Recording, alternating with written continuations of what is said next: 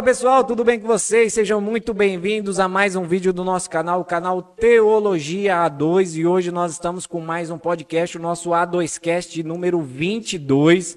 E como você já deve ter visto aí no título do vídeo, hoje nós temos um tema especial e convidados especiais. Mas antes de eu apresentar aqui os nossos convidados, eu preciso pedir aquelas coisinhas tradicionais para você, para você se inscrever no nosso canal, para você dar like no vídeo, para você ativar o sininho aí para receber as notificações do YouTube toda vez que a gente soltar algum vídeo novo. A gente pede para você curtir e comentar, que toda vez que você curte, você comenta, você gera engajamento no vídeo e assim o YouTube pode recomendar o vídeo para mais pessoas.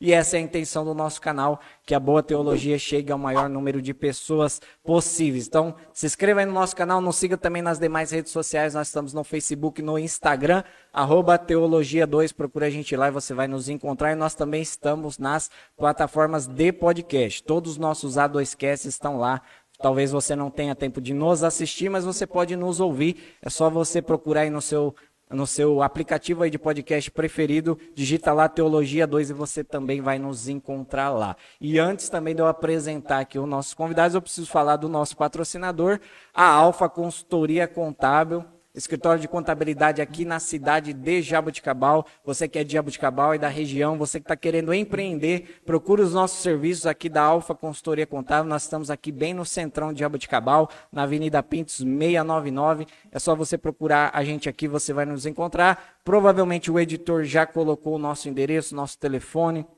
as nossas redes sociais aí na tela para você nos encontrar. Então procure você que está querendo empreender, você que precisa fazer alguma alteração de empresa, talvez você está precisando de uma consultoria aí financeira para o seu negócio, para organizar aí seu fluxo de caixa, seu contas a pagar a receber, você que está precisando aí fazer um controle de estoque, procure os nossos serviços aqui, porque nós temos um serviço especializado de consultoria financeira para micro e pequenas empresas. Então, você que talvez esteja começando aí, está meio perdido aí nas suas finanças, procure a Alfa Consultoria Contábil aqui na cidade de Jaboticabal. Alfa Consultoria Contábil, onde o seu sucesso é o nosso negócio. E eu estou falando aqui tudo sozinho, porque meu amigo pastor e sócio Guilherme Borges não pode estar aqui conosco hoje na nossa gravação. Ele que está de viagem, está de férias, tirou umas férias aí para viajar com a família, então ele não pode estar gravando com a gente, mas isso não nos impede de chamar aqui amigos, parceiros, conhecidos aí de longa data para estar fazendo uma boa teologia junto com a gente. E eu queria aqui apresentar o meu amigo Paulinho, meu amigo Guilherme, eles, eles que são lá da Igreja Evangélica Avivamento Bíblico de Jabuticabal. Eles vão se apresentar melhor aí para vocês e aí a gente já vai dar início ao nosso, à nossa conversa teológica. Salve galera, eu quero cumprimentar a todos. Lucas, para mim é uma alegria, uma satisfação, um prazer, um privilégio de estar aqui. Lucas, que a gente não se conhece há muito tempo, né? Pouca coisa, né? Ah, faz, faz, tempo. Faz, faz, pouco tempo né, que a gente se conhece. Mas é uma alegria estar aqui. Muito obrigado pelo convite. É, espero que esse seja um tempo precioso para todos nós aí. Vai estar tá quente hoje, vai estar tá quente. Vai ter segura treta. aí. Será, meu Deus? Mas é uma alegria muito grande. Eu queria desde já te presentear. Eu sei que você Vixe. é um assíduo oh, examinador aí. das Escrituras. Gostaria de presentear com esse livro pequeno aqui, Comentário oh, cara, Judaico do Novo Testamento. Muito obrigado. Eu... Você é com a pessoa. Muito obrigado. Deixa eu pôr aqui na tela. Corta aqui, diretora, para mim. Comentário Judaico do Novo Testamento. Ixi, você é obrigado a ver o que os. Os judeus estudam pouco, né? Pouca então, coisa. A gente vai ter que coisa. ver o que, que o pessoal fala. Mas obrigado, agradeço de coração e com certeza será material de pesquisa Bacana. aí para minhas. Espero que seja muito útil na sua muito vida. Muito obrigado. Deus te abençoe. Boa noite, galera. É, bom dia, não sei o horário que é está Bom dia, boa tarde, boa noite, dependendo bom dia, boa do tarde, boa noite, né? Boa madrugada, fica à vontade, porque o conteúdo tá lá 24 horas, né? 24 horas. Se assistir mais de uma vez, fica à vontade. É, meu nome é Guilherme, sou líder da Igreja de Avivamento Bíblico, como nosso querido Lucas falou. E queria deixar um abraço para vocês do nosso pastor Jean, também já tem tá, o vídeo dele aqui, depois assiste lá. Ah, se você não assistiu ainda. Jean, assiste lá. Assiste lá, né? Foi um dos primeiros também, né? Foi um dos primeiros também. Assiste lá, pastor, com o pastor Jean. Foi top de linha assistir. E hoje a gente vai um tema bem legal. Espero que você goste, espero que seja instrutivo para você. E quem sabe, né, vai ferver um pouco, né? Quem sabe. É. Não é um tema tão po... não é um tema né? tão polêmico, mas a gente consegue Não, deixar. mas a gente dá um jeito de polêmica um aí, né? A gente tá aqui para isso. Nosso a papel é tá esse. aqui para ferver, irmão. Bom, como vocês devem ter visto aí no título do vídeo, hoje nós vamos falar sobre sobre ciência, sobre a ética e sobre a religião. Sabemos que ao longo da história ah, essas coisas foram separadas. O que no começo do pensamento né, filosófico, teológico, tudo partia do princípio de uma divindade, de uma criação. Ao longo do, do avançar do pensamento e principalmente depois do surgimento né, da academia, da, das faculdades, principalmente né, as faculdades mais acessíveis para os povos, principalmente depois da própria reforma protestante. Inclusive, nós temos um A2Cast sobre a reforma. Assista lá. lá. Fica a dica. E surgiu-se aí a ideia de que Deus e a ciência são coisas que devem ser discutidas separadamente, a religião e a ciência, e nós acrescentamos também aqui na discussão a ética e a moralidade, mas principalmente a discussão Deus e a ciência, muitos vão afirmar que para fazer ciência você não pode trabalhar com o pressuposto Deus, com o pressuposto uhum. Criador ou alguma divindade específica. Obviamente, toda vez que a gente citar religião aqui, nós estaremos falando do cristianismo, que é o que nós cremos. Nós cremos que não é simplesmente a religião verdadeira, mas nós, nós cremos que é a verdade do mundo, né? Não é simplesmente uma religião como as demais religiões. As demais religiões. Nós cremos que toda a verdade parte da Escritura, inclusive o pensar, a ciência e todas as demais coisas do pensamento. Então, quando a gente fala religião aqui, você entende o cristianismo protestante. Mas a discussão aqui é, a nossa conversa aqui vai ser sobre se é possível conciliar a ciência, se é possível conciliar a ciência com a religião, a ciência com Deus, a moralidade também, onde Deus foi tirado da moralidade da ética, se nós podemos também, é, se existe de fato uma moralidade ou uma ética sem o pressuposto Deus. Então, essa é a nossa conversa aqui nessa noite. Eu gostaria que os meus convidados aqui já fizessem as suas considerações iniciais e aí a gente vai avançando aí a ideia conforme vai surgindo aí a gente vai comentando. E aí, vocês acham que dá certo? Não dá? Vamos separar? Vamos falar de coisas separadas? Sabe, é... estudando um pouco sobre esse tema, né? É, analisando, vendo alguns vídeos, algumas discussões, é, que aqui nós três acreditamos em Deus, acreditamos na religião, no, no, protestantismo, mas normalmente quando eles vão fazer um tipo de debate nesse sentido, eles trazem um cientista ateu ou agnóstico, alguém que não acredita, e do outro lado coloca um pastor, um rabino, um padre, um, eu vi um, um vídeo de um, um espírita também, que para defender a religião. E eu vi que um dos pontos interessantes que eles falam é que não existe qualquer conflito entre teologia e ciência, pois elas têm papéis diferentes. Alguns vão acreditar sim. E eu até escrevi aqui algo interessante, que é que a ciência ela tenta negar a religião em alguns pontos, não todos, a gente não pode generalizar, mas na sua grande maioria eles tentam, eles tentam de alguma forma mostrar que o mundo todo é explicável. Não é necessário um Deus para isso. O ser humano ele consegue replicar aquilo que Deus fez. Então, se o ser humano consegue, logo não precisa de Deus para isso. Então, obviamente, não, não é necessária a existência de um Deus. Já a religião ela não tenta anular a ciência. Pelo menos eu acredito assim, na sua grande maioria. No passado até sim, realmente, eles perseguiam os alquimistas, os primeiros cientistas, né? Mas nos dias de hoje não. É, na sua grande maioria, a igreja acredita na ciência, ela apoia a ciência. Ela vê a ciência como uma forma de Deus manifestar a sua glória, a sua sabedoria, a sua inteligência através do ser humano, a sua criação. Então eu acho que o ponto-chave dessa discussão fica nisso. Tipo assim, por que, que a ciência tem que anular a religião? Por que a religião não precisa? Eu acho que quem tenta te anular é porque vê em você algo que ele não consegue. Se eu não consigo te explicar, eu vou te anular. Sim, uma Se ameaça, cons... né? Você é uma ameaça. Já para a igreja, para a religião, para a Bíblia, a ciência nunca foi um problema. A ciência não, a ciência é um, é, é, uma, é um braço de Deus. É uma forma de Deus trabalhar através do ser humano. Então eu acho que a discussão ela, ela fica mais ou menos nesse sentido. Por que, que a ciência tem tanto medo da religião?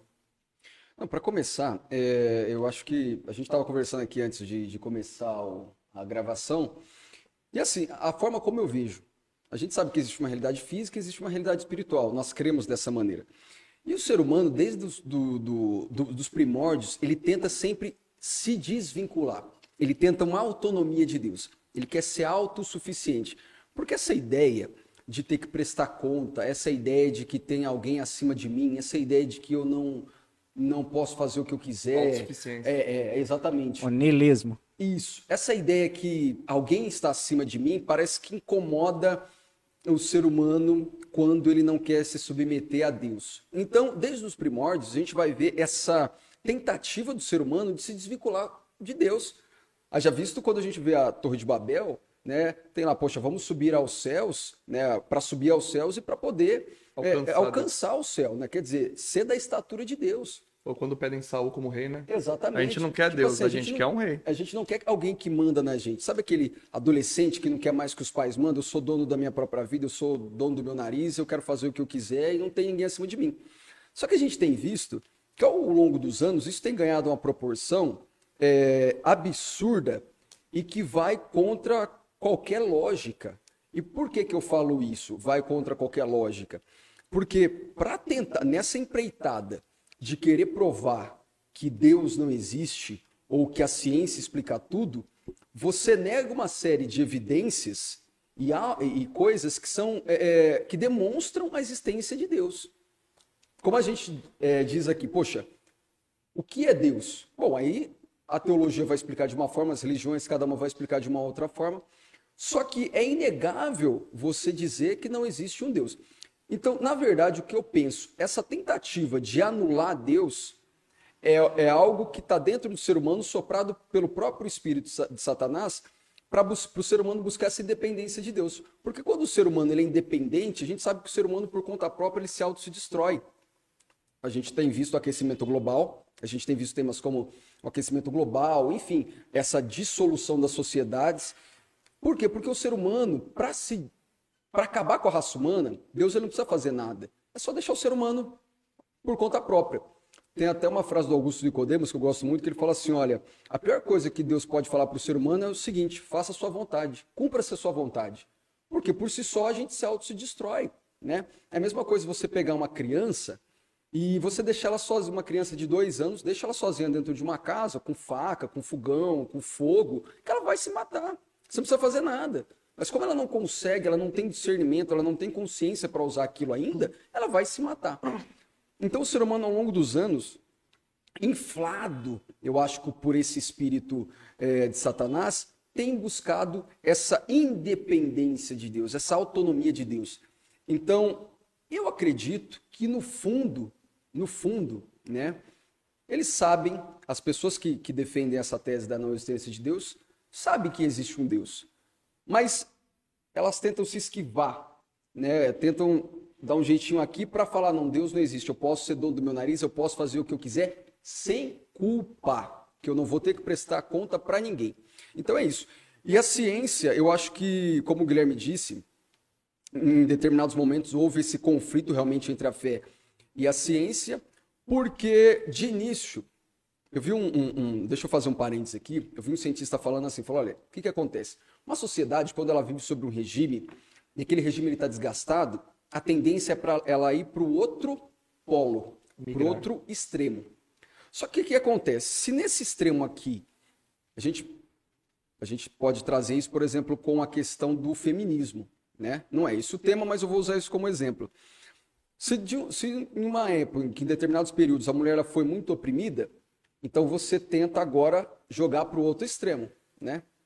Onde existe é, é, é, uma esse feminismo que ele deteriora a mulher, no meu ponto de vista, né? Não estou falando de liberdades, de conquistas, nada disso. Estou falando é, feminismo, exatamente. Estou falando fe, fe, feminismo ao extremo.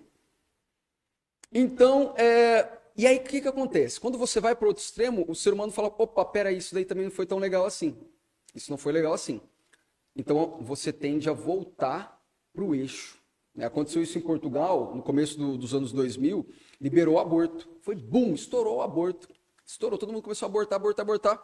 Começaram a ver o que aquela, aquela legalização, aquele boom, estava trazendo de prejuízo. Então aquela taxa tende a diminuir. Né? Então o ser humano, aqui no, no início, poxa, há esse, esse é tudo, tudo Deus. É tudo Deus, era tudo explicado por um Deus. Seja Deus Sol, seja Deus Lua, seja. É tudo um Deus. Bum! Você vem para outro extremo. Nada é Deus, né? Nada é Deus. E o que eu tenho percebido assim que existe uma vertente de cientistas e pesquisadores sérios, renomados, que têm visto falar, opa, peraí, não é tanto assim também não. Tem coisas, tem evidências aqui que pode ser, que deixa brecha, que deixa rastro para a gente acreditar em um Deus. Ah, sim. É isso que você comentou do ser humano, de Deus deixar o ser humano à própria sorte. É, tem até um vídeo no nosso canal. É, é, até, tem até um conceito dentro da teologia, que é o conceito da depravação total, que é o conceito do que o pecado faz em nós desde o nosso nascimento. Então, como Davi diz lá no Salmo, né? Em pecado eu nasci, em iniquidade me gerou a minha mãe. Ele não estava falando da relação sexual da mãe dele, ele estava falando que ele já nasceu em pecado, porque é, os próprios autores bíblicos já entendiam que os efeitos do pecado eles, eles eram passado de geração para geração. Tanto é que Paulo escrevendo os Romanos, ele vai dizer, né, assim como o pecado entrou por um homem que Semente foi Adão, Adão. Né, foi resgatado em Cristo. Então, existe esse conceito na teologia que é o da depravação total. Então, o ser humano, tendenciosamente, ele vai correr de Deus, ele vai fugir de todas as formas possíveis, ele vai fazer exatamente o que Adão fez quando Deus, quando ele acabou de pecar e Deus chegou lá no jardim e disse para ele: "Adão, cadê você?" Onde ele a primeira coisa que ele fez quando ouviu a voz de Deus foi se esconder. E o ser humano com o pecado, ele tem essa tendência, ele tem essa tendência de correr de Deus de todas as formas. Então, trazendo um pouquinho para o lado da teologia, de fato, essa ideia de interdependência do ser humano, de tentar tirar Deus da discussão, como foi citado aqui a Torre de Babel, né, que é, eles, a intenção deles era chegar no lugar de Deus para estar no mesmo status que ele, para não precisar dele. Isso vem de uma ideia de, de de Caim que matou Abel, isso já vem de uma herança lá de trás, onde Caim também, né, ao estar perdido pelo mundo, também já trazia essa ideia de uma independência de Deus. Então isso a gente na teologia a gente encontra facilmente esse conceito. É, o conceito ele é mais conhecido hoje, né, na, no meio dos estudiosos, esse conceito de, de, de não ter uma, uma, uma existência para além dessa vida, uma ideia de não de não de uma existência que não faça sentido, né? Ela é chamada no meio do, do, dos, dos, estudiosos da antropologia de niilismo. Eu até separei aqui o que significa niilismo, né? É, redução ao nada, aniquilamento, não existência. Ponto de vista que considera as crenças e valores tradicionais considera que as crenças e valores tradicionais são infundados e que não há qualquer sentido ou utilidade na existência.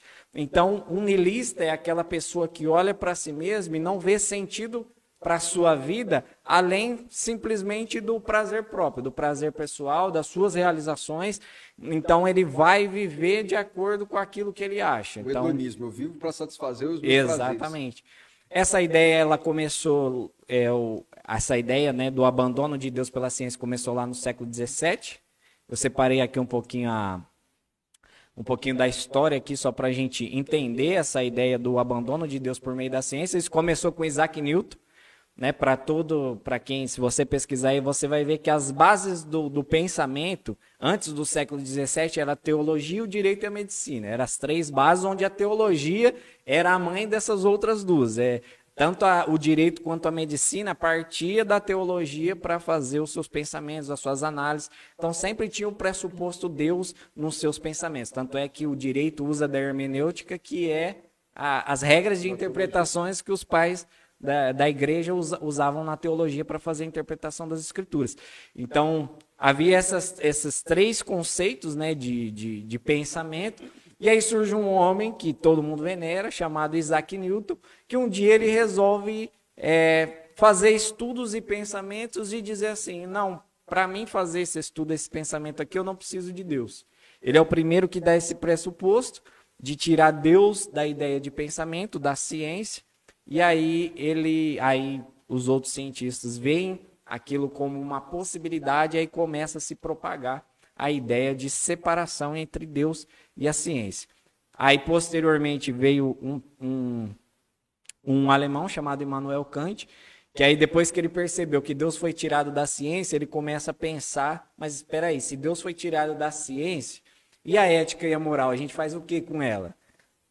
Como é que é, a nossa forma de pensar eticamente, a nossa moralidade a gente faz o quê? Aí ele vai criar um conceito que é um imperativo categórico, né? Que, que a moralidade existe por existir. Ele dá até um exemplo que é o imperativo categórico é aquela ideia assim: quando sua mãe fala para você, não faz isso, e você pergunta por quê? Não interessa por quê, porque eu sou sua mãe, eu tô mandando. É mais ou menos isso a ideia do imperativo categórico. Não tem um motivo, né? Deus também sendo tirado da moralidade e da ética, né? Vem o Immanuel Kant com essa ideia de imperativo categórico. E aí, para piorar tudo, vem o mais nihilista de todos os pensadores, que é o Friedrich Nietzsche, que todo mundo, pelo menos, já deve ter ouvido falar na escola desse cidadão aí. E aí ele vai, aí ele vai ser o, o, o precursor, ele que vai dizer, olha, vocês tiraram Deus da ciência, vocês ficam titubeando aí na questão da moralidade, e ele foi o primeiro a, a, a defender veementemente que Deus também não estava nem na moralidade, nem na ética e nem em lugar nenhum, ao ponto dele dizer que a ciência matou a Deus. Ele foi o primeiro a declarar a morte de Deus. Esse cidadão aí é, o Nietzsche. Então, é, dentro da história surge essa ideia e a partir daí, então, a partir do século XVII que começa então essa distinção entre Deus e, e a ciência, onde eles acreditam que não há necessidade ou não tem como você fazer ciência com o pressuposto Deus. E aí nós vemos que ao longo da história, como foi citado aqui, é facilmente, né, a gente estava até conversando antes, é facilmente verificado na escritura uh, o quão é, é fácil verificar a ciência pelo pressuposto Deus. É, e como não há, né, a gente vai entrar nessa discussão, eu creio que a gente pode caminhar para ela agora, e como não há não há como fazer ciência sem esse pressuposto de, de, de um criador, de eu mais à frente quero citar a questão do design inteligente, que é uma teoria que surgiu agora. E nós, é, nós queremos apresentar aqui que as duas coisas, sim, elas podem conviver juntas, que não há como é, separar Deus da ideia da ciência. Ainda que a ciência pressupõe, logicamente, você testar, você observar, você acompanhar, mas não há como nós analisarmos o universo e não pressupor um Deus. Eu acredito que não há como. E eu gostaria que a gente discorresse sobre isso. Eu, eu acho ainda, dentro disso que você está falando, Lucas, assim, desse contexto histórico, quando você estava falando, veio surgindo, alguma, veio borbulhando algumas coisas na minha mente, assim. Eu acho que também esse ranço, né, que é uma, uma palavra assim que está em, em uso, esse ranço de Deus e ciência, ele vem muito por conta da época em que da perseguição da igreja antes, antes da reforma protestante, né, da perseguição que existia em cima da, das descobertas, do conhecimento. Né? Então a gente via que existia somente uma, uma, uma igreja, né? E aquela igreja que imperava ali, ela, o que ela falava era verdade. Então, o Deus que as pessoas conheciam, e até teve uma vez uma pregação que eu, que eu achei muito interessante, que o pregador falou assim, ó, será que se você nascesse no século XII, no século XIII, será que você acreditaria em Deus? Por quê? Por conta de quem representava, entre aspas, Deus para a maioria das pessoas, né? que era a igreja dominante naquela época. Então eu acho que, como eles uh, comercializavam, apresentavam, né? não sei se esse é o termo mais correto, mas conforme eles a forma como eles apresentavam Deus para as pessoas, aquele Deus mau, aquele Deus é, que não quer que você progrida na vida, aquele Deus que é contra o estudo da ciência, eu acho que isso colaborou para que houvesse um ranço. Quando vem a reforma protestante, quando, enfim, é, tem também a invenção da escrita, a, a gente tem que também pontuar isso, que boa parte desse, das escolas, né, da, da difusão do conhecimento no mundo, se deve à reforma protestante. Então, quando vem essa liberdade e esse boom, as pessoas falam: poxa, era aquele cara ali, era aquela religião ali que estava impedindo a gente de descobrir certas coisas. E a ciência é maravilhosa. Né? Deus ele dá conhecimento. Eu acredito que todo conhecimento ele emana de Deus, ele é a fonte de todo conhecimento. A mesma coisa, poxa, só existe vida na Terra, por quê? Porque tem sol. Né?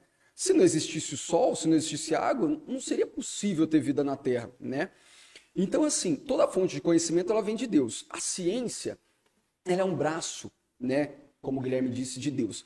Mas eu vejo que até hoje, no, no meio cristão, no meio protestante, existe essa um certo bloqueio ainda com determinadas áreas da ciência. Por exemplo, há 20 anos atrás, se você fosse falar sobre psicologia, sobre hipnose, sobre dentro da igreja, poxa, isso daí. Isso aí é demônio. Exatamente. né? Então eu acho que.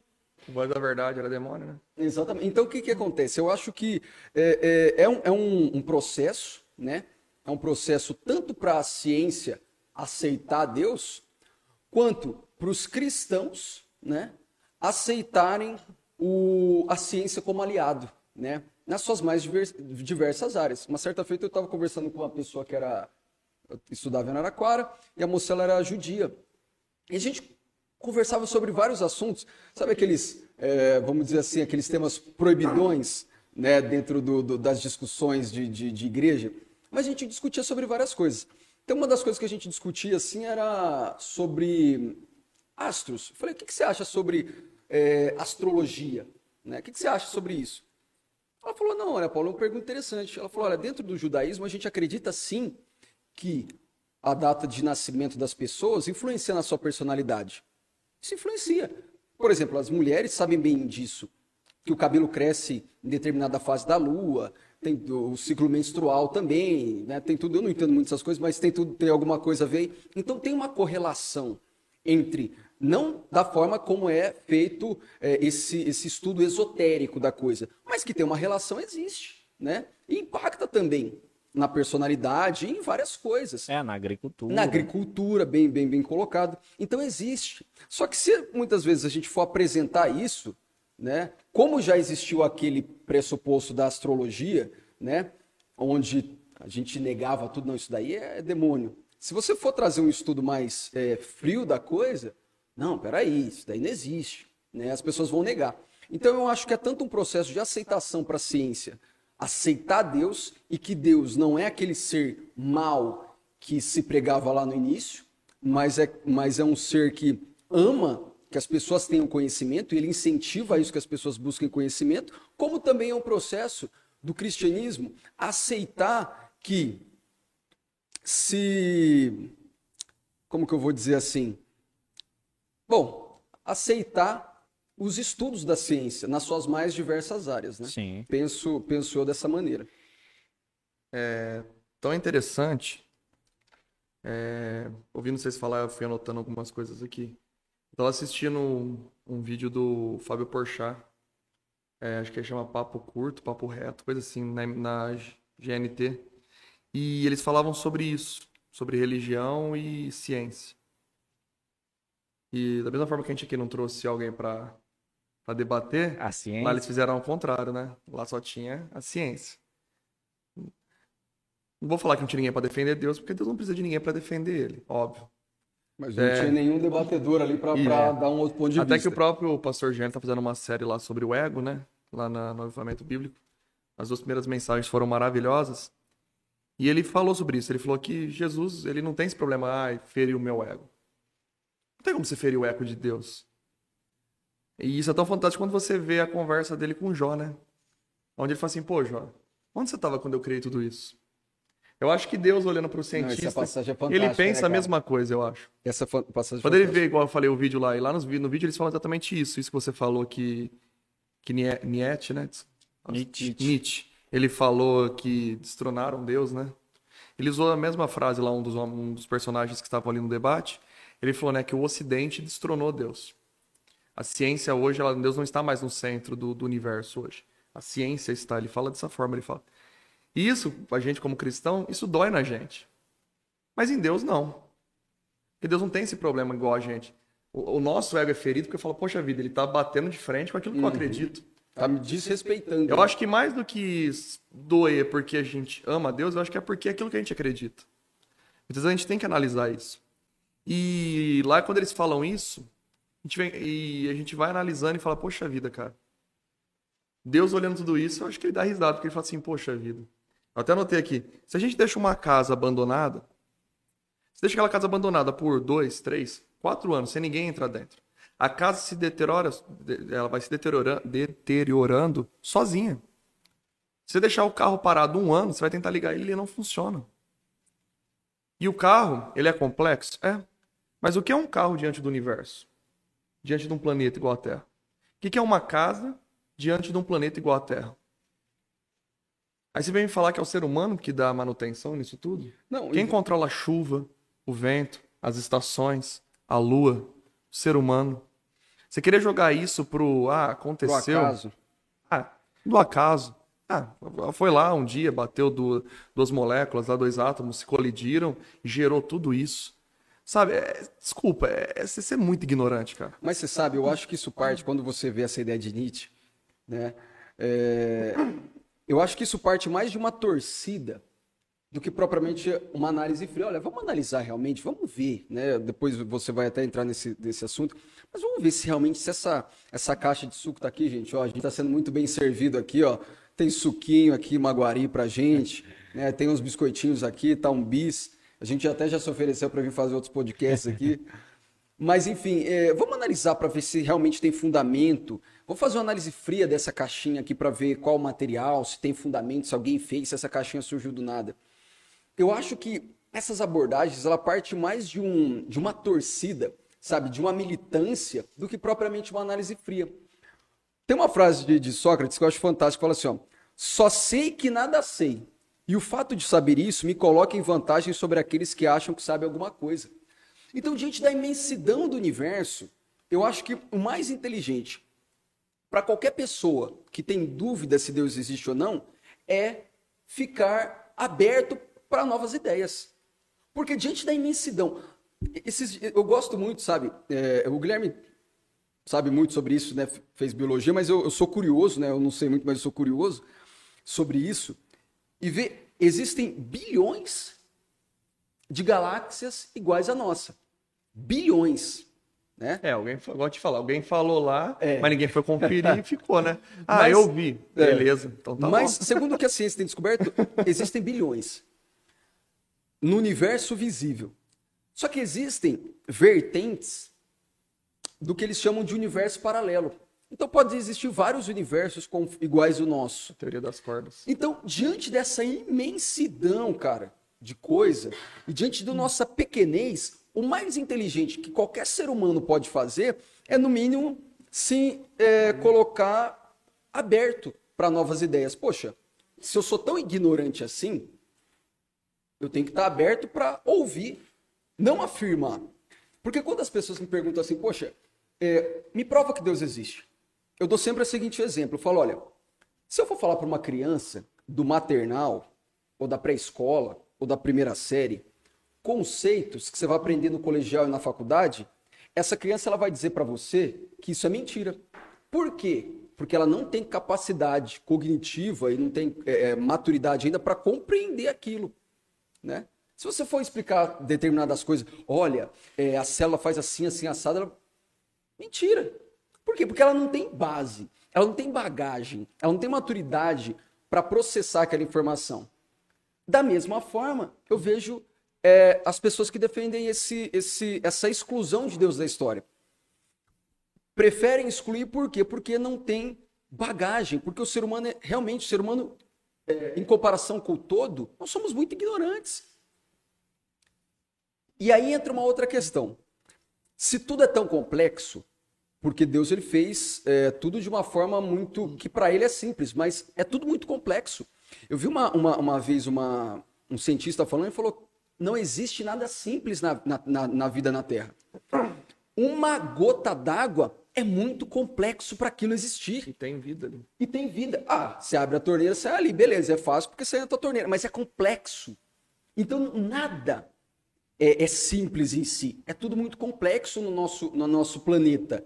E para o ser humano entender que, poxa, um Deus deixou uma Bíblia onde estava escrito tudo de uma forma tão simples, ah, é, isso daqui é simples demais, não é possível. Não é possível que. Ah, não, tem que ter uma outra coisa. Isso daqui é a história da carochinha. Então, eu acho que para o ser humano, só, só para encerrar, é, eu acho que é, também tem isso.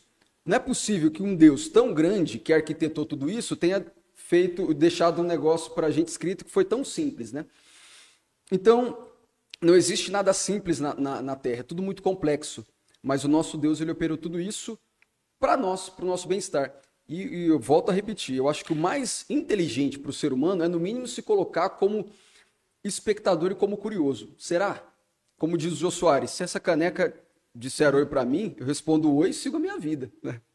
O Marcelo Gleiser, é, eu até comentava com os meninos antes de começar, é, o cara é físico, astrônomo, professor, escritor, roteirista brasileiro e atualmente ele é professor na Faculdade de Dartmouth, nos Estados Unidos, e membro e ex-conselheiro geral do, da Sociedade Física Americana. Ou seja, o cara é patente alta e bigode grosso, né? E o cara hiper inteligente, e um dos pontos, tipo assim, dele, mais. É, assim, um dos principais pontos dele de estudo é sobre ciência e religião. E uma frase dele, Lucas, é assim: ó, Para mim, não há absolutamente nenhuma dúvida de que o sobrenatural é completamente incompatível com uma visão científica do mundo, visão que costumo defender arduamente. A mecânica universal não precisa de Deus. As pessoas podem precisar de Deus. São duas coisas completamente diferentes. É tão interessante, tipo assim, que um cara com uma mente tão brilhante, uma mente tão fantástica, na visão dele, a visão e a ciência são incompatíveis. Como que você consegue separar o carro do seu inventor? Como que você consegue separar o suco de laranja da pessoa que espreme ela? O suco da fruta, né? Sabe? Não tem como. Você separar a fruta da árvore, sabe? É, isso é impressionante. É, é como se Deus fosse a árvore e a terra fosse um fruto. Não tem como você não fazer essa ligação, essa junção. E nesse vídeo que eu assisti dele, ele fala o seguinte: ele fala que o papel da ciência é explicar o desconhecido com o conhecido. E é tão interessante. Então a ciência ela tenta explicar aquilo que ninguém sabe através daquilo que as pessoas conhecem. Já a religião ela faz o contrário. Ela tenta explicar o desconhecido através do sobrenatural. E ele falou, e por mais então o que acontece? Por mais que a ciência tente transformar aquilo que é desconhecido em algo didático para as pessoas, a ciência não consegue ter a mesma é, credibilidade com as pessoas que a religião tem. E isso que dói nele, ele falou. Ele falou, cara, a ciência ela tenta explicar tudo e transformar para a pessoa de uma forma que ela possa olhar e falar, poxa, realmente aquilo funciona dessa forma. A religião não. Ela através da fé. A fé é o quê? É você acreditar naquilo que você não vê. E ainda assim, a, a fé consegue ter mais credibilidade que as pessoas. E ele fala da vacina. Ele falou: a vacina está ali. E as pessoas não acreditam nela. Isso que é fantástico, as pessoas desconfiam. Aí um pastor vai lá e fala uma coisa em cima de um púlpito as pessoas falam amém. E o que mais dói, na... e tipo assim, vendo ele falar, eu olhei aquilo e falei, é essa que é a dor das pessoas. O problema delas não é com Deus. É porque as pessoas não conseguem acreditar nela, ela estando na frente deles, da forma que eles acreditam em Deus, sem enxergar eles. Você está entendendo? Então, o ponto X da ciência com Darwin foi a mesma coisa. O Darwin foi lá e começou a explicar a evolução. Beleza, alguns acreditaram nele. Ele olhava para o outro lado e as pessoas falavam assim: ó, poxa, Deus criou tudo. E cadê Deus? Deus você não consegue ver Era Deus. tipo assim, ó, Deus ah, é bacana, como... legal a tua explicação, mas Deus... vamos voltar para Deus Deus aqui, é né? como o vento. Você, você sente, mas você não enxerga. Darwin queria morrer. Porque ele falava, poxa, eu estudo, estudo, eu viajei. Darwin ele montou num barquinho, saiu de ilha em ilha, estudando os pássaros, estudando isso, e pegando pena, e pegando o ovo, e pegando isso, e levando para as pessoas, as pessoas olhavam e falavam, não, legal sua ideia. Mas eu Mas vou eu continuar acreditando. Mas, mas eu continuo acreditando no livrinho aqui. Então isso dói realmente na pessoa. Eu, sabe, eu não julgo a dor da pessoa. Só que infelizmente é aquela história. A pessoa ela quer negar algo que é a sua fé. Não adianta eu querer combater a sua fé. É como, é como a gente sempre fala, Deus é maravilhoso. O problema de Deus é o fã-clube. É a forma como é apresentado. Qual que é o problema do, daqueles cantores, dos cantores teens? O pai pega raiva por causa do fã-clube, não é por causa do cantor. É de ver aquelas meninas gritando, chorando e se matando, falando, poxa vida, eu trabalho a semana inteira, sustento minha filha, eu não ganho as lágrimas que ela chora por causa de um cara lá. O que gera a dor no pai não é o cantor, é o fã-clube. E foi exatamente o que o Paulinho falou. Você vai lá e busca lá atrás da igreja. A forma como apresentou. Quando foi quando Galileu Galilei falou, falou assim, gente, é o seguinte. Exatamente. A, a, não é o Sol que gira em torno da Terra, a Terra gira em torno do Sol. Não, esse cara tá louco, vamos matar esse cara. Esse cara quis matar o cara. Aí agora não respeitou, ó, revanche, né? Não viraram pra ele e falou, ô, oh, é a sua opinião. Tudo bem. Hoje a gente não acredita, quem sabe lá na frente. Mas hoje a gente acha que não é assim que funciona. É a forma que a discussão é feita. É, eu vejo dentro dessa discussão é que um acha o outro simplista demais. Exatamente. Um, é, quem a, o criacionismo, né? Que até então, até pouco tempo, existia sempre os dois, as duas vertentes, o criacionismo e o evolucionismo. Então, o criacionismo, é, o criacionismo dizia, olha, não, que é, foi Deus que criou todas. Tá escrito no Gênesis lá, eu acredito e acabou. É, Passou na novela, eu acredito. Pô, mas é, eu tô te mostrando aqui. O Edir Macedo fez a novela lá, então é daquele jeito mesmo. E da mesma forma vem Darwin com as suas explicações, mas a base do, do, do da ideia de Darwin. A base da ideia de Darwin é o quê? É não, nós surgimos do nada. Tinha um nada lá que juntou com outro nada. e aí e foi... surgiu tudo isso. Não, aí tem. Aí, quando aí você. O peixinho saiu, foi andando. Quando, quando você vai pesquisar sobre tudo aquilo que Darwin ensinou, você fala, cara, eu preciso ter mais fé para acreditar nisso do que para acreditar no que, que foi escrito. Eu estudando nada. biologia, Lucas. Cara, se você estudar biologia sendo cristão é osso. Sabe? Tinha hora que eu olhava umas coisas, cara, sem maldade. Eu olhava e falava assim, cara, os caras têm fé, mano. Olha, eu sou crente, mas os caras é mais. Mas, cara, eu sou sincero. 80% do que eu via, eu falava, cara, eu só enxergo Deus. Sim. Por mais que eles tentassem mostrar um outro lado, eu, sa... eu, eu chegava, tinha vez, na, no, na, na, refinaria, de final de semana, conversar com os meninos, chorando, que eu falava, cara, eu tô, eu tô mais crente hoje porque eu passei a semana na faculdade do que se eu estivesse indo na igreja. Porque vendo aquilo, cara, eu me apaixonava ainda mais por Deus. Eu falava, porque Deus é muito fantástico, ele é muito detalhista. Sabe, é muito detalhe para você falar assim, poxa, cara, que não teve um engenheiro, um arquiteto por trás. É impossível não enxergar. É, eu até, eu até falei sobre isso, da questão de ser simplista, que hoje nós temos, como eu tinha mencionado aqui antes da gente, antes da gente começar, hoje nós temos a teoria do design inteligente. O que, que essa teoria tenta fazer? Não é que ela tenta conciliar o evolucionismo com o criacionismo, não. Ela tenta é, fazer a ciência com base na ciência, obviamente.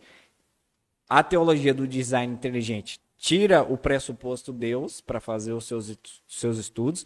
Inclusive, uma das bases da teoria do design inteligente é a, é a, inteligente é a frase de Sócrates, só sei que nada sei. Uhum. Uma das bases deles é exatamente essa.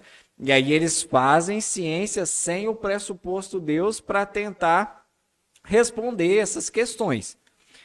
E aí, é, esse cara que, que, que prega, que ensina esse conceito né, da teoria do design inteligente, ele até escreveu um livro, quem se interessar pelo assunto, eu li só as resenhas, né, não, não tive acesso ao livro, mas eu li as resenhas do livro, chama A Caixa Preta de Darwin, né?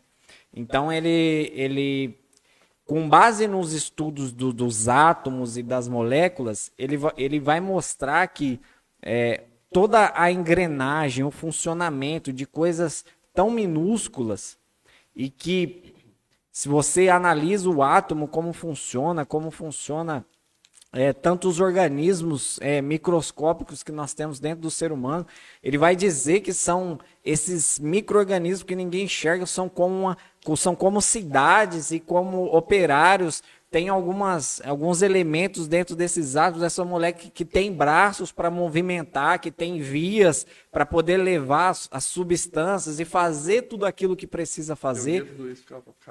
Então, é, essa teoria do design inteligente, ela tira o pressuposto Deus para poder fazer a ciência. Então, com base nos estudos, né, é, no estudo atômico, molecular, ela vai identificar que essas engrenagens que são independentes, mas que ao mesmo tempo estão interligadas, não tem como elas terem passado por um processo de evolução demorado, né? É, que, que, que, leva bilhões de anos, como né, Darwin vai citar na questão da evolução e tudo mais, por causa de alguns ele, pequenos elementos, né, por exemplo, né, que os, os evolucionistas vão dizer né, que né? Teve o, o peixe lá que ficou cego para se adaptar dentro do mar da, da, região onde ele vivia lá. Então, essas pequenas adaptações que aconteceram, eles usam isso para poder referendar a questão do, do evolucionismo. Mas aí vem essa ideia da teoria do design inteligente que mostra que essas, mesmo essas pequenas evoluções que teve, não tem como elas passarem pelo crivo de todo o funcionamento e a complexidade que você mencionou do funcionamento né, do mundo, do universo e, da, e da, da de, desse mundo molecular e atômico que a gente não enxerga, que a gente não vê, mas que está ali uhum. operando, trabalhando, funcionando. Ele chega até, eu não lembro agora, um, um dos vídeos, né, é, do, do brasileiro que do brasileiro que, que propaga esse ensinamento aqui no Brasil. Ele é um, ele é um cientista, o Marcos Eberlin. Peço até para vocês, se vocês quiserem acompanhar ele. Tem alguns vídeos dele no programa do Vejam Só lá, dele explicando a questão do, do design inteligente, dessa questão da, da caixa preta de Darwin e tudo mais, que foi ele que traduziu o livro para o português para trazer aqui para o Brasil. Ele fala que estudando essas engrenagens, estudando esse, essa questão molecular, ele explica que não há como é, a evolução explicar tudo isso. Não tem como. Mesmo que existiu essas pequenas evoluções aí que eles tentam usar isso para para referendar a questão do evolucionismo, eles explicam que existe uma inteligência, uma sabedoria que é necessária para que tudo aquilo fun funcione perfeitamente da forma que funciona, como nós sabemos, né? É, nós sabemos que se a gravidade fosse é, é, um milímetro mais forte do que ela é hoje, a, a, não, não haveria existência na Terra. O Sol, se ele fosse um pouquinho mais quente, um pouquinho mais frio, não haveria existência na Terra. Então, esse funcionamento perfeito que há demanda uma inteligência por trás para moldar tudo aquilo que foi feito. Né? Ele chega até a usar o exemplo de você encontrar uma pedra e falar, não, aqui está uma pedra. Você encontrar um celular e olhar e falar, não, isso aqui é um projeto, é, isso aqui é um, é um, é um, um acontecimento da evolução de algo. Não tem como você olhar para um celular e falar, não, isso aqui é foi é uma evolução de alguma coisa. Não, isso aqui foi é, altamente arquitetado, projetado, desenhado com as suas minúcias, as suas inter, intersecções e o, o que faz o Wi-Fi funcionar para pegar um sinal que está no ar que a gente não enxerga. Então, toda essa, essa complexidade desses, desses, desses componentes que são interdependentes, mas que ao mesmo tempo estão interligados, demanda uma inteligência. E aí, como eles não trabalham com o pressuposto Deus, eles também não tentam responder qual é essa inteligência. Eles fazem simplesmente a ciência pela ciência. Aí eles vão deixar para a filosofia, para a teologia responder quem é essa é inteligência. Obviamente existem cientistas, né, que, que abraçam essa ideia do design inteligente, que são cristãos e que dizem, não, por meio da teologia eu creio que esse né? que essa inteligência vem de um Criador que é Deus. Alguns outros que também é, aderem a essa, essa teoria aí vão dizer que são seres superiores, extraterrestres e tudo mais, mas essa teoria do design inteligente parte da ciência pela ciência. Eles não ferem a regra da ciência para provar aquilo, aquilo que eles querem provar. E eles mostram por A mais B que a criação, todo o ser vivente demanda uma inteligência antes de, disso tudo. E aí, obviamente, eles vão deixar para a teologia responder. E, obviamente, aqui, como nós já dissemos no começo, nós cremos que essa inteligência é Deus que, que fez e controla todas as coisas. Muito bacana isso. E, inclusive, esse cientista aí que eu citei, que fala sobre essa complexidade, ele fala isso. Ele fala: olha, eu estudo a minha vida inteira. Eu estudei minha vida inteira. É impossível. Ou eu não consegui achar em nenhuma nenhuma área do conhecimento algo que me convencesse que não existisse Deus. Aí ele ainda cita isso, ele fala: "O que é Deus?" Aí não sou eu que vou responder.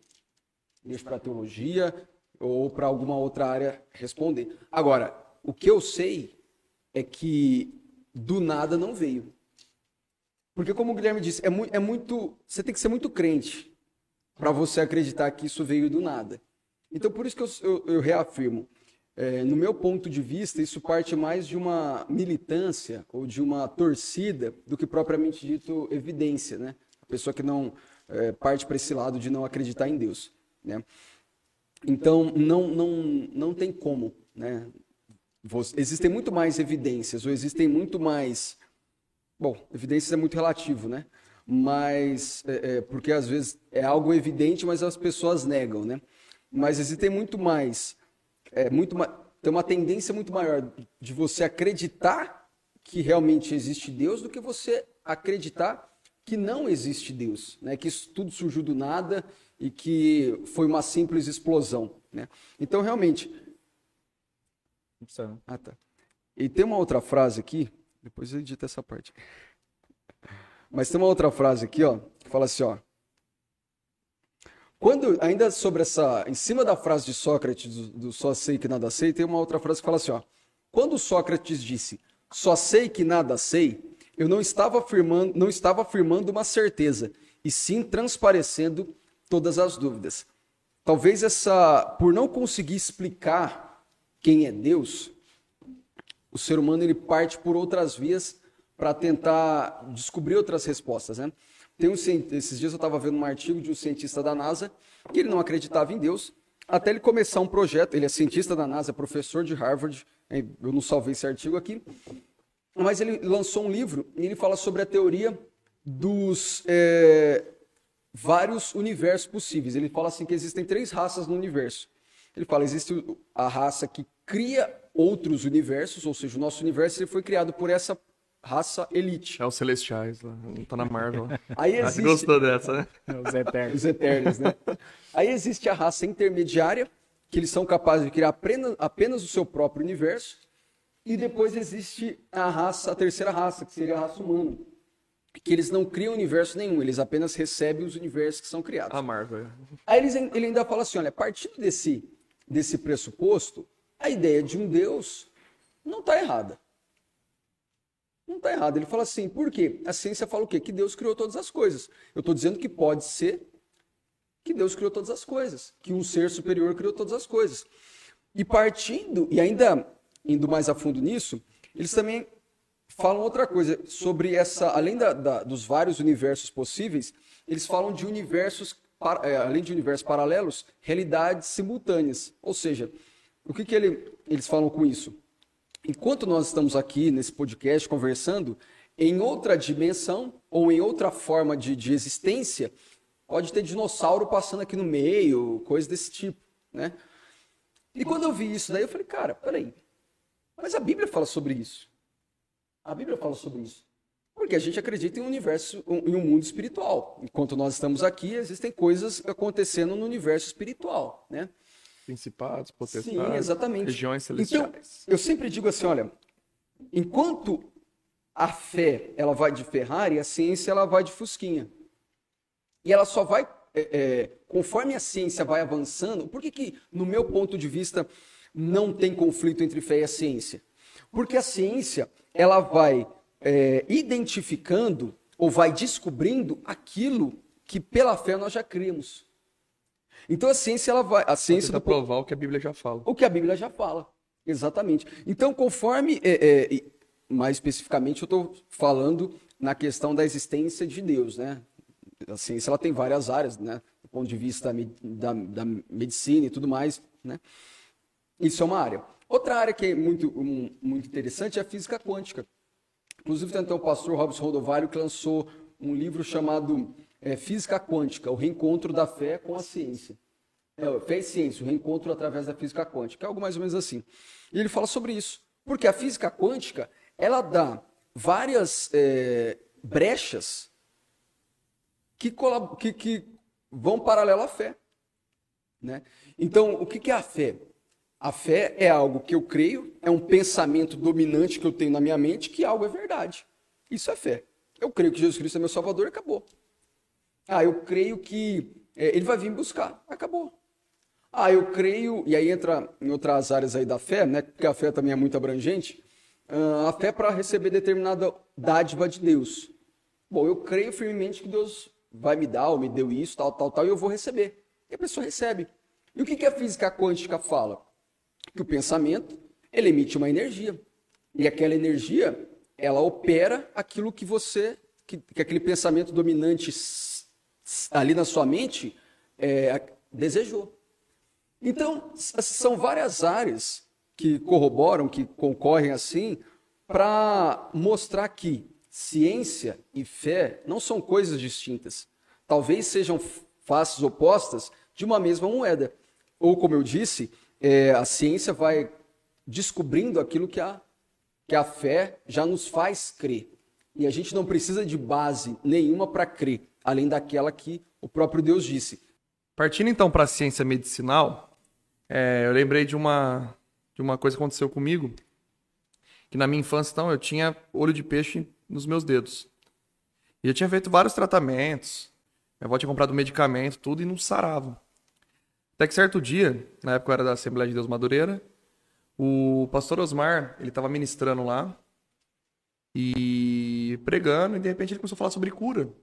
E ele pediu para ir lá na frente, que ele estava sentindo que Deus ia curar naquela noite. E fui eu e uma outra moça, que eu me lembro, acho que foi duas, eu mais duas ou três pessoas no máximo. Porque, tipo, ele era da casa mesmo. E normalmente, quando a pessoa da própria casa fala que vai orar por cura, o pessoal não dá tanto crédito quanto vem um cara lá da, da cucuia que vem para orar. Mas eu acreditei, né? Eu, eh, na época eu devia ter o quê? Uns 10 anos, por aí, uns 8, 10 anos. Eu fui lá na frente, ele pegou o óleo de unção, ungiu meus dedos, voltei pro meu lugar, sentei lá da minha mãe. A gente foi para casa. Deitei naquela noite acreditando, falei, poxa, Deus vai me curar. No outro dia eu acordei, não tinha mais olho de peixe em nenhum dos meus dedos. Impressionante. Então eu acordei correndo, fui no quarto, contei pra minha mãe. Eu não lembro se meu pai estava em casa para caminhoneiro. Eu sei que eu contei para ele também. E, tipo, Deus me curou, cara. Eu, dormi com todos os dedos com olho de peixe, acordei no outro dia sem nada. Aí eu, ele falando aqui, eu lembrei daquele livro que eu tenho em casa, chama Hoje é o Dia do Seu Milagre, que é do Benny Hinn, esse livro. Aonde aquele livro não é de tipo de, um, uma história, são relatos médicos, aonde tem conta a história do milagre e depois tem o laudo médico, o médico assinando que tipo assim não sabe como ocorreu aquela cura. Tipo assim, a pessoa estava doente e no outro dia não tinha mais doença nenhuma.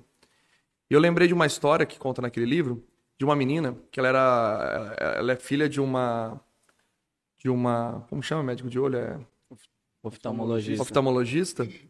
E a menina nasceu com um problema no olho aonde ela não conseguia nem levantar o olho nem descer o olho. O olho ele só ficava parado.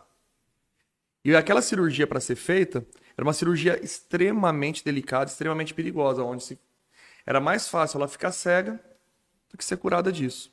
Então o olho dela só ficava parado e já tinha feito várias, várias maneiras, e a única maneira era, era, essa, era essa cirurgia. E tudo bem, o que aconteceu? E, e lá nos Estados Unidos, o Benny Hinn, não sei se hoje ele tem, na época ele tinha um programa chamado Hoje é o Dia do Seu Milagre na televisão. E a mãe estava limpando a casa e a menina no sofá. E começou esse programa. E o Benny Hinn dando a mensagem, pregando tal, aquelas cruzadas que ele fazia, mostrou as imagens das cruzadas, das curas realizadas. E de repente ele começou a falar na televisão, falar, Deus me mostra. Olha, me arrepia, cara que é fantástica essa história no livro. Ele falou assim: ó, Deus está me mostrando que tem uma menina que está assistindo esse programa agora e Deus está tocando nos olhos dela. E a, e a, a Bíblia. E o livro conta, crente, a gente fala, e a Bíblia fala, né? E o livro conta que aí a mãe estava limpando a casa atrás e a menina começou a falar: Mãe, ela está falando de mim, mãe, ele está falando de mim. Aí ele falou: Coloca as mãos no seu olho aí, você que está assistindo agora. Aí, aí conta que a mãe colocou as mãos no olho da menina e a mão da, da menina sobre a mão dela. E de repente ele começou a orar na televisão e a mão dela começou a esquentar. E no que a mão dela foi esquentando, de repente ela sentiu como se fosse um elástico quebrando, ela sentiu vibrar a mão dela. Na hora que ela tirou as mãos, ele acabou de orar, menina, o olho da menina subia e descia, subia e descia, assim. E a menina foi curada. E lá conta vários milagres de, de marcar passo, isso, aquilo. Tipo assim, aonde a ciência não consegue explicar. Então, por mais que a ciência ela tente negar aquilo que você acredita, ela não consegue é, é, negar os fatos, as histórias. Contra fatos não argumentos. Contra fatos não argumentos. Igual eu falei, eu vi o um milagre na minha vida. E várias outras livramentos e profecias e isso, aquilo. Então, tipo assim, é, seja ciência medicinal, seja biológica, seja, igual você falou agora, sobre, sobre física, sobre isso, sobre aquilo uma coisa complementa a outra. É que existe algo. É, é, eu acho que essa questão de você negar a espiritualidade. Uma coisa é falar, bom, eu não sei o que é Deus. Ou eu não consigo entender. Beleza, né? Aí você vai ter várias vertentes. Agora, você negar, por exemplo, o que a gente comentou. no direito, se você, a gente está falando a nível Brasil, se você falar, olha, você pode falar, olha, eu estava aqui essa caixinha de suco e não está mais.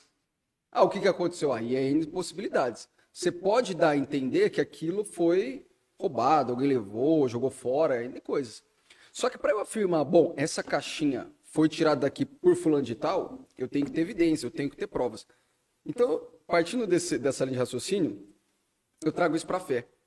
Fala, bom, a gente não sabe, como por exemplo, é, hoje está tá muito em alta essa questão da medicina humanizada, e eu vi aqui no HC mesmo de Ribeirão Preto, sabe, uma equipe médica muito humana, e onde eles é, até eles até mesmo começam a incentivar o paciente a crer. Você tem uma religião? Ah, acredita.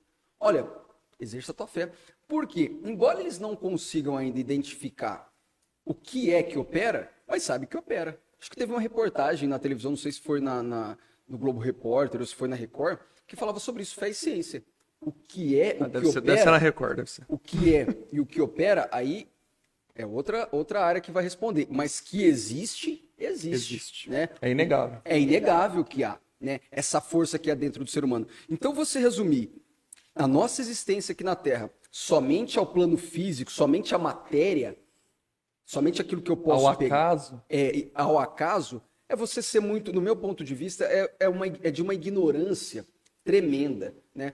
Como eu disse no, no, no, no começo. O máximo que eu acho que o ser humano pode fazer é, estar aberto para a dúvida. Para a dúvida, né? Poxa, e se existe um Deus, né? Como a gente está falando aqui, nós somos cristãos e nós acreditamos, né? Nós acreditamos porque a nossa fé é esse mecanismo que talvez a ciência não consiga ainda identificar o que é, mas nós sabemos que opera. E não é uma tanto, fé cega, né? Não, tanto a nossa fé de crer no Criador, quanto uma fé de operar em nós e viver milagres e, e tudo mais. Mas, enfim, fora isso, e trazendo para a neurociência agora, a fé, ela, o apóstolo Paulo ele tem uma passagem que ele fala assim: olha, eu passei por todas as coisas, mas eu posso enfrentar tudo isso porque Cristo, tudo posso naquele que me fortalece. Posso enfrentar todas as coisas porque Cristo me fortalece. Antes do começo do programa, a gente estava falando sobre isso, né? Sobre ah, os países é, europeus, alguns países europeus, e a Europa se considera um continente pós-cristianismo, né? ou seja, Deus já não serve para eles. Engraçado que é assim, é, a reforma protestante aconteceu na Europa, e a reforma protestante, ela surtiu naquelas sociedades as bases que fizeram essas sociedades prósperas. Por exemplo... Desenvolvimento. Né? Exatamente. O acesso à educação, a, a, a difusão da leitura dos livros, né? Porque até então se a gente pegar a Bíblia, era algo restrito à elite da igreja dominante na época, da igreja Bíblia, católica. Né? Os livros em geral, né? Sim, e aí vem, né, era os livros gerais. Clero, né? Era livro em geral. Só o clero que tinha acesso à educação e a Exatamente. A então a reforma protestante, ela deu ela, ela foi base para várias outras coisas. E essas sociedades, elas até hoje colhem os frutos dessa reforma. Você pode ver que o índice de, de assaltos, enfim, esses índices ruins são poucos, por conta, por conta da base, da cultura que é implantada. Né? Essa questão da cultura ela é mais forte do que a questão da religião, embora a religião ela possa implantar as bases da cultura. Mas esse aspecto cultural que foi moldado naquela época, eles colhem os frutos até hoje. Porém, eles chegaram num ponto que agora eles estão com os frutos e eles querem jogar Deus fora. Né? Bom, Escanteio. Exatamente, Deus já não serve. Porém, como a gente estava falando no começo, é impossível uma sociedade onde não há um Deus. Agora, falando do pastor Jean, é, ele falou é, numa das ministrações lá, no Avamento Bíblico, ele estava citando sobre isso. Existem vários tipos de sociedades, né? Existem tribos, existem, enfim, países organizados, né? Mas existem vários tipos de organização social. E em nenhuma dessas organizações sociais é mais fácil você achar uma organização social sem um líder, onde cada um faz alguma coisa, é, do que uma sociedade que não crê em Deus. Por quê? A necessidade de crer em alguém superior, ele está dentro do ser humano. É a mesma coisa o desejo pela eternidade. A palavra de Deus diz assim que ele implantou dentro de nós esse, esse próprio desejo pela eternidade. Então já é item de fábrica. A gente já sai com isso. A mesma coisa, poxa, você vê os índios. É lua, é sol. Se você pegar uh, os antigos romanos, os gregos, adoravam N deuses, tinha N deuses. Por quê? Né, até a única, o único povo que tinha, um dos únicos povos que eram monoteístas, era os hebreus. Né? Mas existiam várias culturas. Se a gente for mais atrás ainda, a gente vai pegar o pai de Abraão, o Terá, e já tinha essa ideia de Deus, já fazia ídolos. Por quê? O ser humano, quando ele não sabe quem é Deus, ou ele não tem um encontro com Deus verdadeiro, ele fabrica deuses para si. Porque isso está dentro do ser humano. Esse desejo de adorar alguém está dentro da gente. Então, se eu não adoro a um Deus, se eu nego a existência de alguém superior, eu vou adorar o que? Eu vou adorar, foi aquilo que você citou no começo, eu vou adorar os meus prazeres. Eu vou fazer tudo, aí eu passo a ser meu Deus. Bom, qual é, é, é, o sentido da vida? Bom, o sentido da vida é eu satisfazer as minhas vontades. Então eu me torno meu Deus. Ah, eu, eu, eu não, não, não, acredito em Deus, mas eu faço o quê então? Não, então eu, eu, eu não. A pessoa de repente apela para um vício, para droga, para droga, para o cigarro, para a bebida. Aquilo se torna um Deus. Então essas sociedades que se consideram, e está muito em voga hoje isso, né? Poxa, é, quanto mais evoluído for uma sociedade, menos Deus ela tem. Então está é. muito assim em alta, está muito em, em voga essa ideia de que, poxa, para ser desenvolvido, que as sociedades desenvolvidas, elas não têm um Deus. Então, é, é, e, e, querem implantar isso. Bom, a gente só acredita em Deus aqui nos países. É, se antes essa reforma protestante aconteceu na Europa, bom, agora é o contrário. Crê em Deus os países aqui subdesenvolvidos porque por conta da miséria, por conta da pobreza, da, da, da, da má distribuição de renda, enfim, dessa desigualdade social. Querem colocar Deus no social. É aquela questão. A, eu vi uma, um termo que eu fiquei assim horrorizado: a função social de Jesus. Mas quando a gente apela para a neurociência ainda, a gente percebe o que?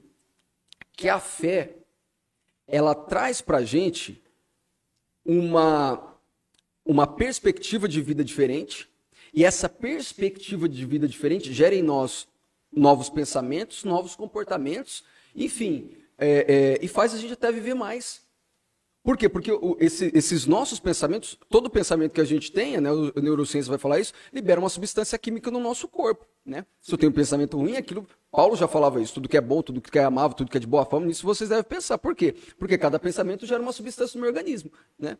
Então a fé, ela colabora para tudo, para nossa saúde, para nossa existência, para nos dar mais perseverança. E nesses países desenvolvidos, que são desenvolvidos e colhem os frutos da reforma protestante, mas que hoje estão se afastando de, estão se afastando de Deus, de adorar um único Deus, mas as pessoas elas vão adorar os deuses aí que eu já citei, seja si mesmo, seus desejos, suas vontades, os vícios, as drogas, esses países eles têm é, experimentado um índice alto de pessoas que tiram a própria vida e exemplos como o da Holanda de sociedades que estão se deteriorando porque não consegue por conta de decisões tomadas impensadas, né, por achar moderninho, nós, nós somos moderninhos, então a gente vai jogar Deus fora dessa parada.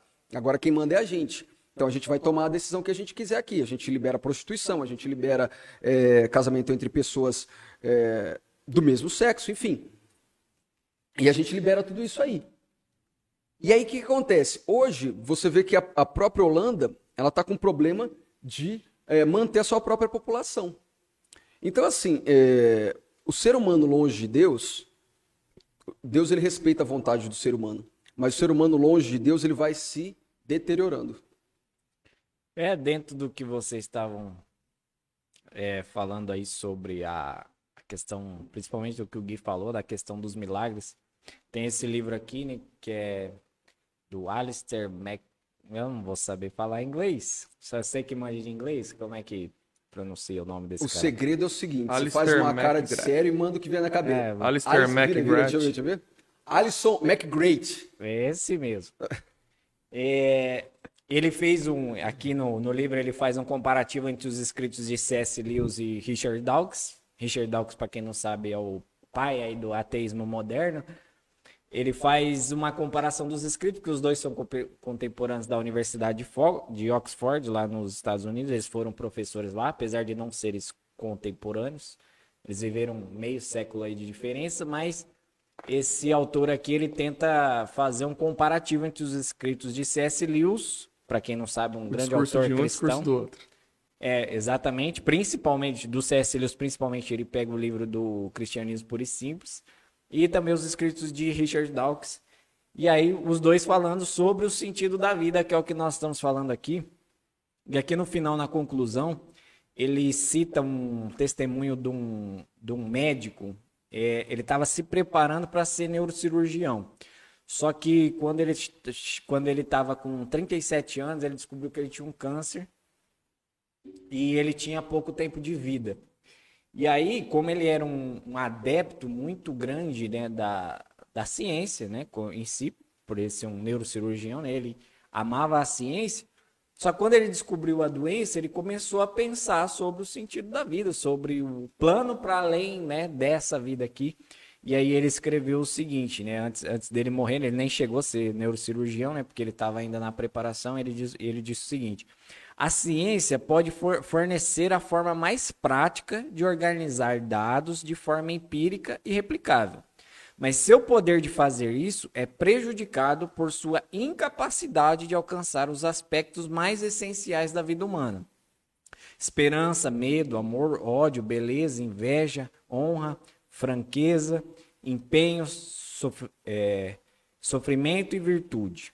E aí aqui também ele cita, aqui no final aqui também ele cita uma fala de Albert Einstein, né? Aqui é, ele diz o seguinte: o método científico não pode nos ensinar nada além de como os fatos estão relacionados um com o outro e condicionados um pelo outro. O conhecimento do que é não abre diretamente a, a porta para o que deveria ser.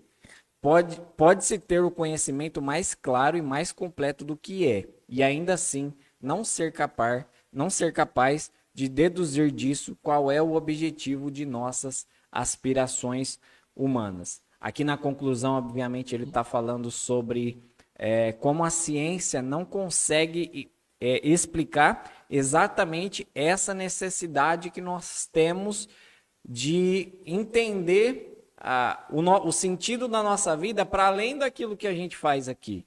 Porque, dentro daquele, da, daquilo que a gente estava falando no começo, né, do, do niilismo, que eles, é, lá no começo do pensamento niilista, que eles chegaram ao ponto de, de achar que a vida é simplesmente prazer, que eu preciso viver para mim mesmo, que, que, que eu não preciso me importar com o outro, que o que o outro faz, o que o outro deixa de fazer, aí vão entrar na questão da moralidade também.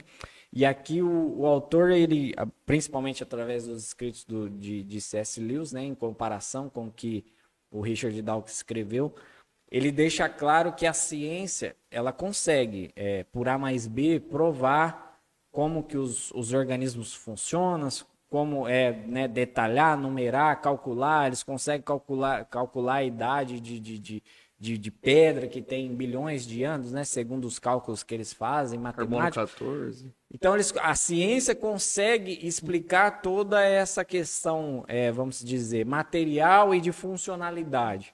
Mas o ser humano ele tem essa necessidade para além do aqui, para além do agora. E que esse para além daqui, para além do agora influencia muito naquilo que a gente faz aqui.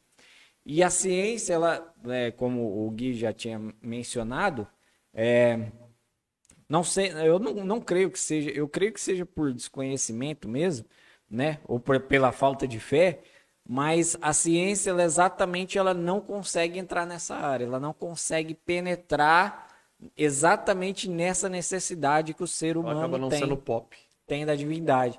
E o C.S. Lewis ele tem uma fala que é linda e maravilhosa que ele diz que a nossa alma é do tamanho de Deus.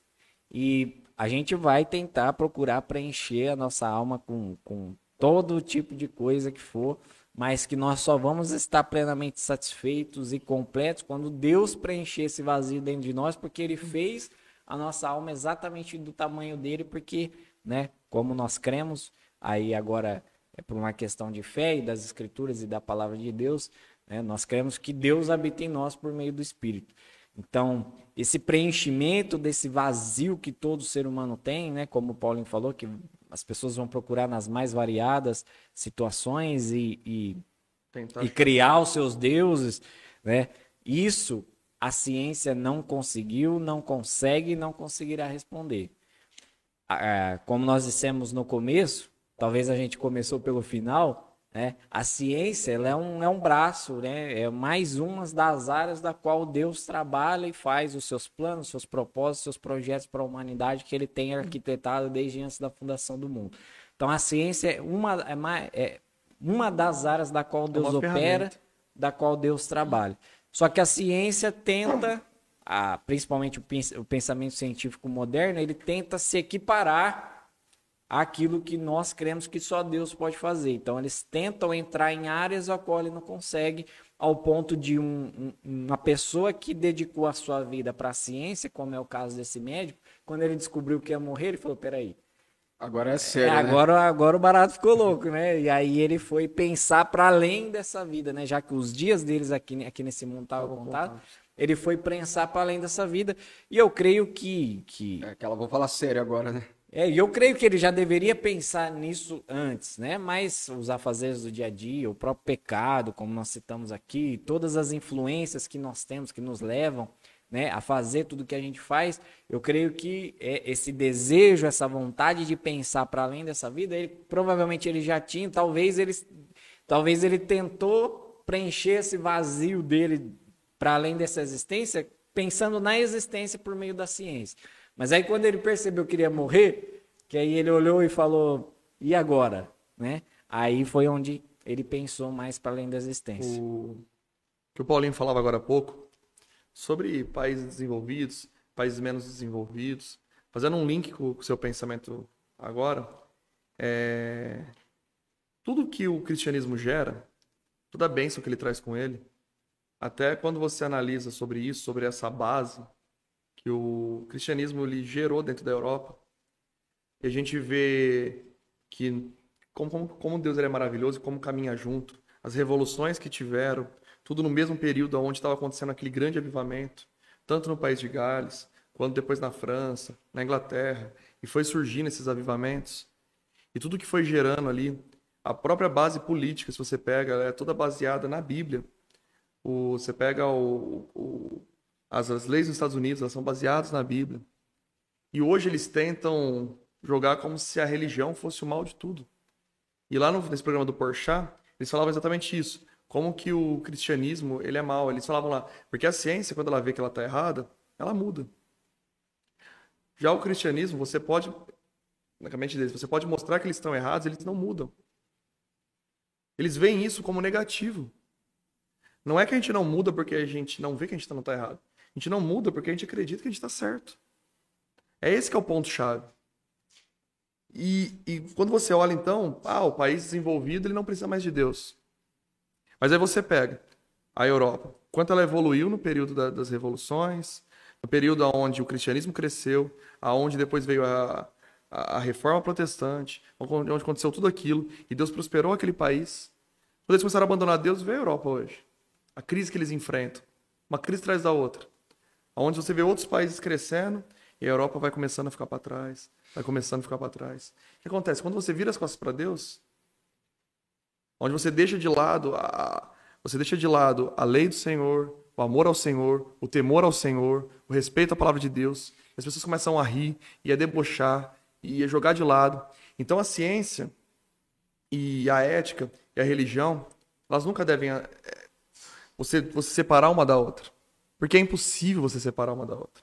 Pegando um gancho nisso que o Guilherme estava falando, é, eu e o Lucas, a gente foi professor de escola bíblica, né, na época de avivamento bíblico, para quem não sabe. E ele trouxe uma questão há muito tempo atrás, isso vai para uns 10 anos, né, Lucas? Tá, por aí. É, por aí, né? Não vou falar quanto é, tempo não, exato. Ô, Lucas, precisa se entregar. Vai revelar 10, a idade, né? Acho que a gente, tinha uns, um, a gente tinha uns 11, né?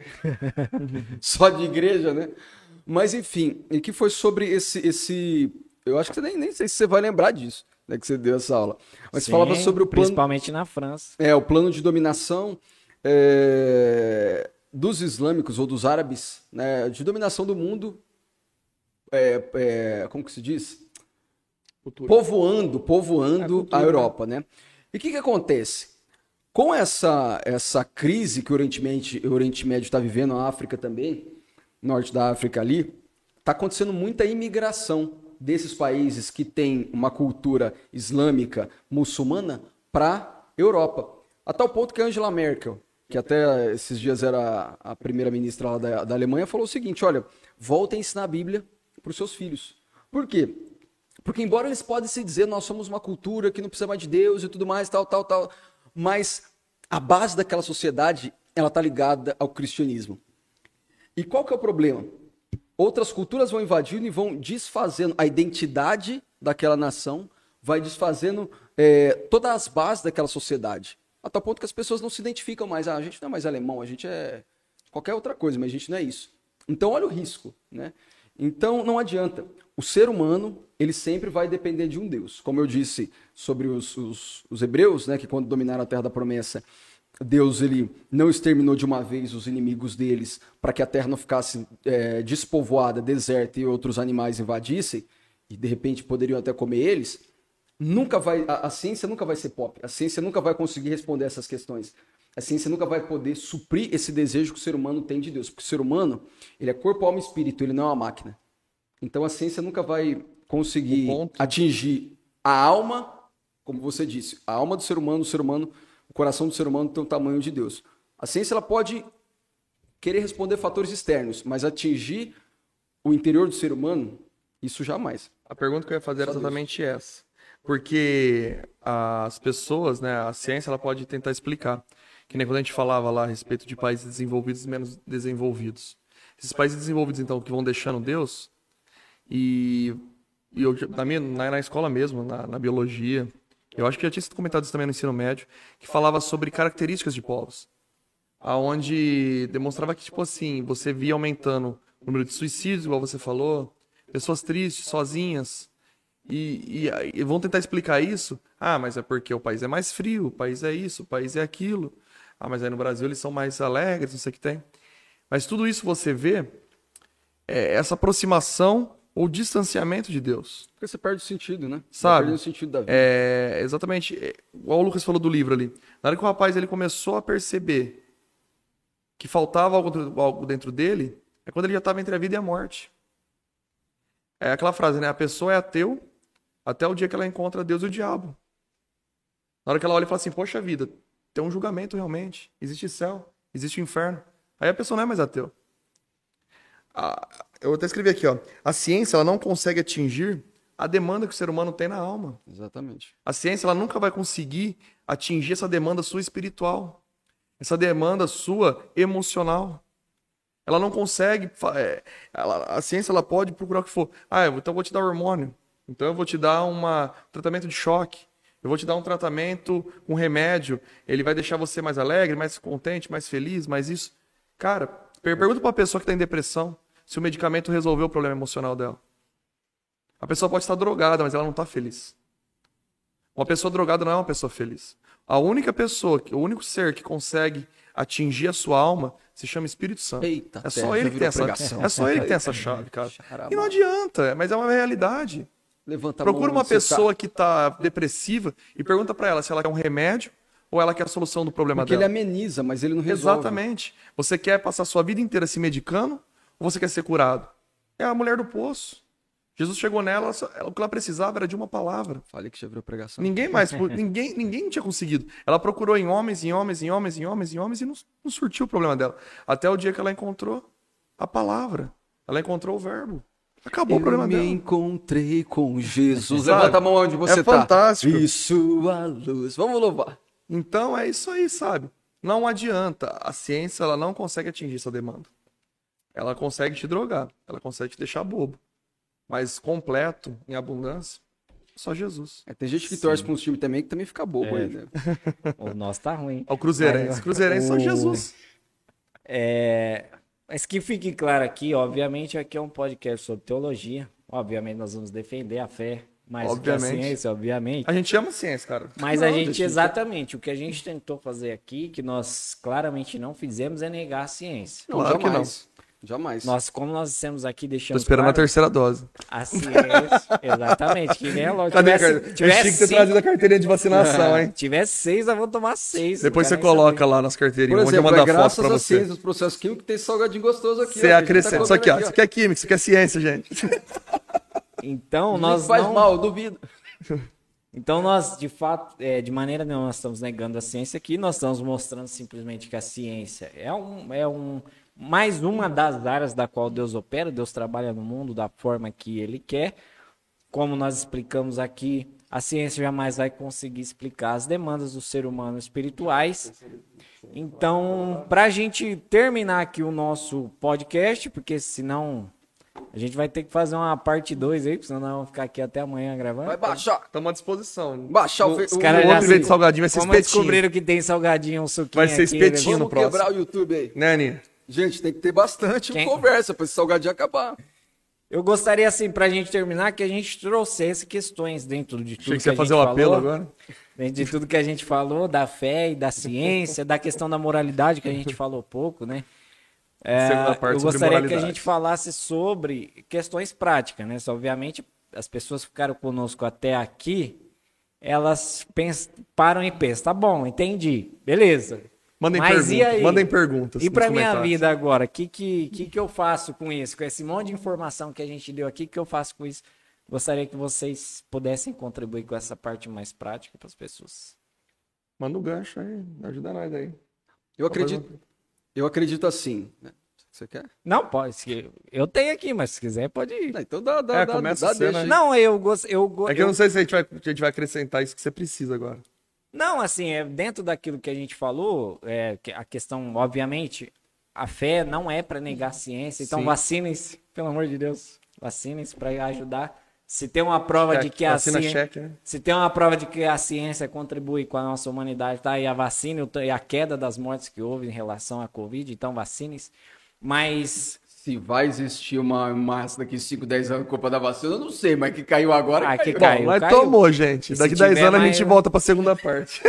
A gente vai o que vai dar. Exato. Esse nasceu asa, aí Darwin, vamos ver se Darwin tinha razão. não, mas não nasce. E Ah, não vou virar um X-Men? Triste. não, é, tem uns que virou um magneto aí, tá? pondo a coleta, tá o Alessandro, colando. cabeça, assistiu o vídeo aí. Cabeça chegou Tá, com uma moeda que tá colada. virando um aqui. Mas, assim, dentro de uma contribuição prática para as pessoas que estão nos assistindo, é importante, dentro de tudo que a gente falou aqui, eu creio que. Eu, eu, eu bati muito na tecla sobre o niilismo, porque eu vejo que o niilismo ele, ele entrou, infelizmente, dentro da igreja. Eu creio que esse pensamento, né? Nós sabemos que um niilista, aquele niilista forte mesmo, é aquele que não está nem aí para nada, que ele quer ser o que ele quiser. Nós estamos vendo aí na sociedade hoje é, pessoas que estão, que dizem que estão no corpo de homem, mas se identificam como mulher, mulheres que diz que estão no corpo de mulher, mas se identificam como homem. Agora tem, eu, eu vi até um, um caso de uma mulher, né, que está no corpo de mulher, mas ela se identifica como gata. E não é metafórico, não. Ela se identifica como um animal gato fêmea. Ela diz que está no Vou tomar corpo banho de em mulher, cima mas se dela também? então, o niilismo forte é esse niilismo, onde as pessoas né, esquecem a questão da moralidade de Deus e vivem para os seus próprios prazeres e para aquilo que elas acham que ela tem que ser para elas serem felizes. Existe o niilismo forte. Mas existe o niilismo cristão, que são as pessoas que têm uma visão cristã de mundo, têm uma moralidade, mas mesmo assim continuam é, com a vida com o vetor apontado para os seus próprios prazeres, para sua vontade, né? Achando que Deus é um meio pela qual, Deus é simplesmente um meio pela qual que ela vai conseguir tudo aquilo que ela quer, tudo aquilo que ela faz. Então, é, como questão prática, eu gostaria de deixar para as pessoas é exatamente isso.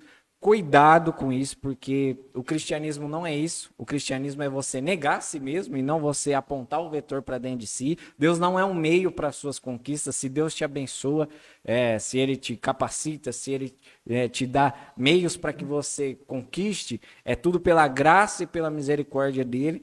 É, e o cristianismo é totalmente o contrário, né? A mensagem de Cristo é para nós é para a gente negarmos a nós mesmos e tomarmos a sua cruz.